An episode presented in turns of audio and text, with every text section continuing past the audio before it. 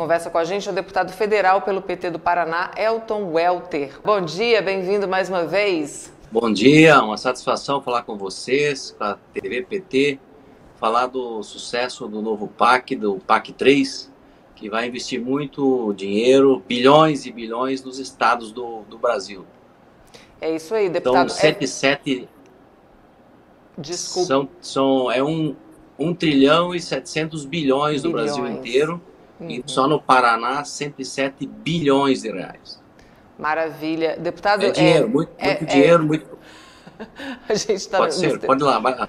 Desculpa, eu tô falando junto com você. A gente tem um, um, um tempinho assim e acaba atropelando. É só para confirmar, é Welter ou Welter? a pronúncia do seu nome? Welter, com W, Welter. né? Welter. Ótimo. Maravilha, deputado.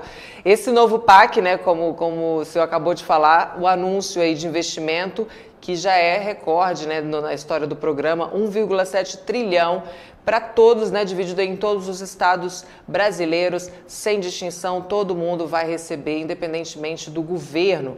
Como é que essa retomada do investimento em infraestrutura é estratégica na volta do crescimento do país também, que é a proposta central do governo do presidente Lula? Essa é uma estratégia desenvolvimentista, né? Do Estado a partir daquilo que é estratégico investir nos entes federados. Então, o governo brasileiro acerta na estratégia, investindo em infraestrutura de transporte, de toda essa logística rodoviária, ferroviária, aérea, hidroviária, onde tiver projetos bons nos entes federados. E isso vai acontecer em todo o Brasil. Também né, é, não é só em infraestrutura, também na área de, da, de habitação popular, Minha Casa Minha Vida vai ser retomado, também outras áreas, na área de ciência e tecnologia, que isso é muito importante. O Brasil precisa necessariamente trabalhar. Eu estava ouvindo a entrevista anterior. O Brasil depende de muitas coisas do mundo afora. O Brasil precisa resolver investir é, no médio e longo prazo muito em ciência e tecnologia para que faça descobrimentos onde os outros países do mundo dependam da gente. Então a gente aí fica melhor para negociar no mundo. O que os países mais desenvolvidos fazem é isso. Então Lula acerta aposta no PAC para ajudar todos os governadores e as cidades do país para a gente melhorar o desenvolvimento, ganhar estabilidade e credibilidade internacional, dando soluções para aquilo que tem décadas de, de, de atraso e a gente precisa fazer grandes investimentos.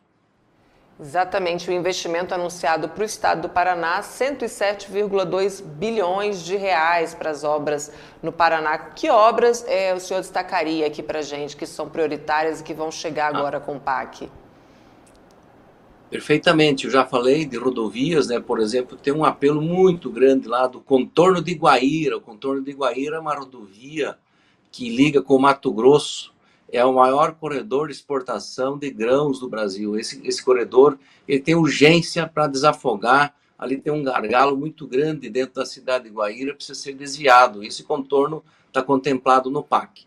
Tem outras rodovias previstas muito importantes, que é a questão da boiadeira e outras estradas relevantes. Mas o que é bem importante também, terá investimentos também em saúde, não só na, na infraestrutura de transporte, na saúde e também na nas questões da, das energias renováveis. Eh, nós estamos fazendo um negócio de é a transição energética. Então terá, se não me falha a memória, terão só na transição energética perto de 5 bilhões de reais. É um dinheiro grande, é uma nova forma de gerar energia. O Paraná está caminhando na frente. Inclusive, daqui uns dias teremos um, um evento na cidade de Toledo, onde será entregue uma planta que está tá transformando o dejeto de animais em biometano, ou seja, o caminhão que vai puxar o leite, vai transportar o lixo, vai ser substituído, ele vai rodar com biometano em vez de óleo diesel.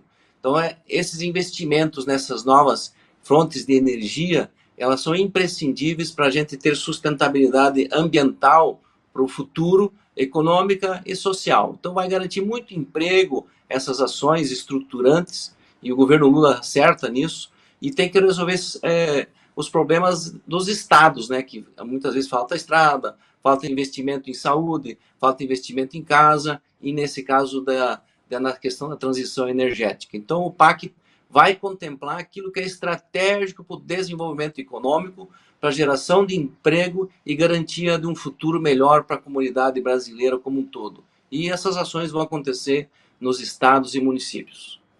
Deputado, tem uma pergunta aqui falando na transição energética. O Alberto Quirone, que é lá de Roraima, ele pergunta se há planejamento para ter energia solar e eólica também no Paraná.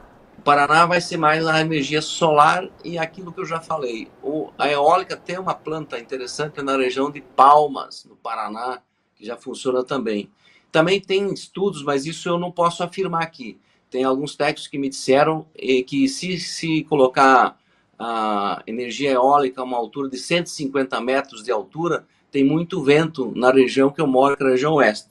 Agora, essa questão se é viável ou não nessa altura, é, eu sei que as, essas placas de vento da energia eólica são altas, mas não tão altas como esse técnico está afirmando. Se for viável, acredito que poderá ter investimento nessa área também. Mas o foco lá vai ser, vai continuar sendo essa questão da energia solar e também das energias renováveis com a transformação de dejetos, que é um problema ambiental, dejetos de animais, em gás, biomet, é, biogás e biometano. Maravilha. E como é que o PAC, deputado, também pode ser um indutor do desenvolvimento, aí, abrindo espaços para parcerias com o setor privado? Ah, sim. Então, vai ter muito dinheiro, né? O governo vai estimular via BNDES para que o setor privado entre de cabeça nesse PAC também, entre seja estimulado a fazer isso. Isso já está acontecendo. Então, é, nosso, o governo brasileiro não tem todo esse dinheiro e tem que fazer parcerias com o setor privado para conseguir atingir a meta e fazer até mais do que a gente está prevendo. Estou muito otimista, o Brasil vai criar um, vai entrar num ciclo de desenvolvimento fantástico nos próximos anos. Inclusive, é, existe essa crise mundial e o Brasil está conseguindo tomar essa crise, é, fazendo um diferencial, gerando emprego, e a gente vai conseguir, é, com a política de correção do salário, cada vez mais circular muito mais dinheiro dentro do país. É o consumo interno das massas que vai proporcionar mais aquecimento da economia, mais circulação de bens e serviços e o povo vai ter mais renda para consumir. Então isso aquece a indústria, isso movimenta muita coisa. Você imagine a hora que o, o, o Minha Casa Minha Vida, que está no PAC, né, que está esses grandes investimentos, engrenar, quanto emprego isso vai gerar em todas as cidades do Brasil. Fora as outras obras de infraestrutura que estão sendo estão programadas no PAC. Então o Brasil vai, sem sombra de dúvida, ter um ciclo, um ciclos bons de crescimento e desenvolvimento. E espero que seja duradouro. Isso criará condições de sustentabilidade na articulação internacional, que já está boa, está melhorando essa parceria agora com, com, a, com a África do Sul, com a, com a África, com os países do mundo, com a China, agora essa articulação estratégica do BRICS também. Isso nos coloca num patamar, em outro patamar, comparado com anos anteriores. Então nós vamos, o Brasil vai ser uma nação desenvolvida em 20 a 25 anos se a gente fazer investimentos gradativos na promoção da, da diminuição da desigualdade e resolver os gargalos logísticos. Eu não tenho dúvida disso. O Brasil é muito rico. Eu fui conhecer é, há uns anos atrás a Europa e lá é, eu fui na Espanha, na Itália e lá eles são considerados desenvolvidos. Mas a riqueza natural, sem sombra de dúvida, a nossa comparada com a é muito maior. O que nós precisamos é ter investimentos fortes e continuados em ciência e tecnologia, resolver nossos gargalos logísticos e investir, botar o, o pobre no orçamento, como o Lula está fazendo.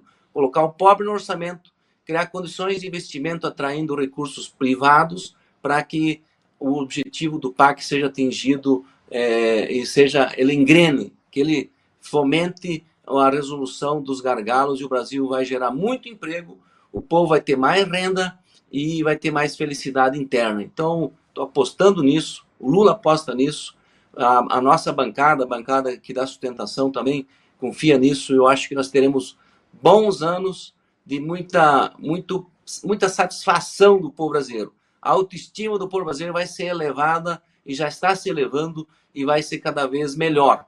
Não tenho dúvida disso, porque a experiência que o nosso governo teve e o desastre que foi o pessoal ter atropelado a nossa presidenta Dilma e agora o Lula voltando depois de toda a injustiça que fizeram com ele e, a, e os seus algozes estão, tudo ficando no limbo, na minha visão. Então, fazer o quê? Nós estamos, o povo votou, nós estamos, temos planejamento, temos projeto e o Brasil vai entrar nos trilhos do desenvolvimento e sem sombra de dúvida. Com certeza, deputado. Muito obrigada pela participação aqui com a gente no Jornal PT Brasil. Esse espaço segue à disposição do seu mandato, da bancada do PT. Volte sempre. Muito obrigado. Um grande abraço. Tenha um bom dia.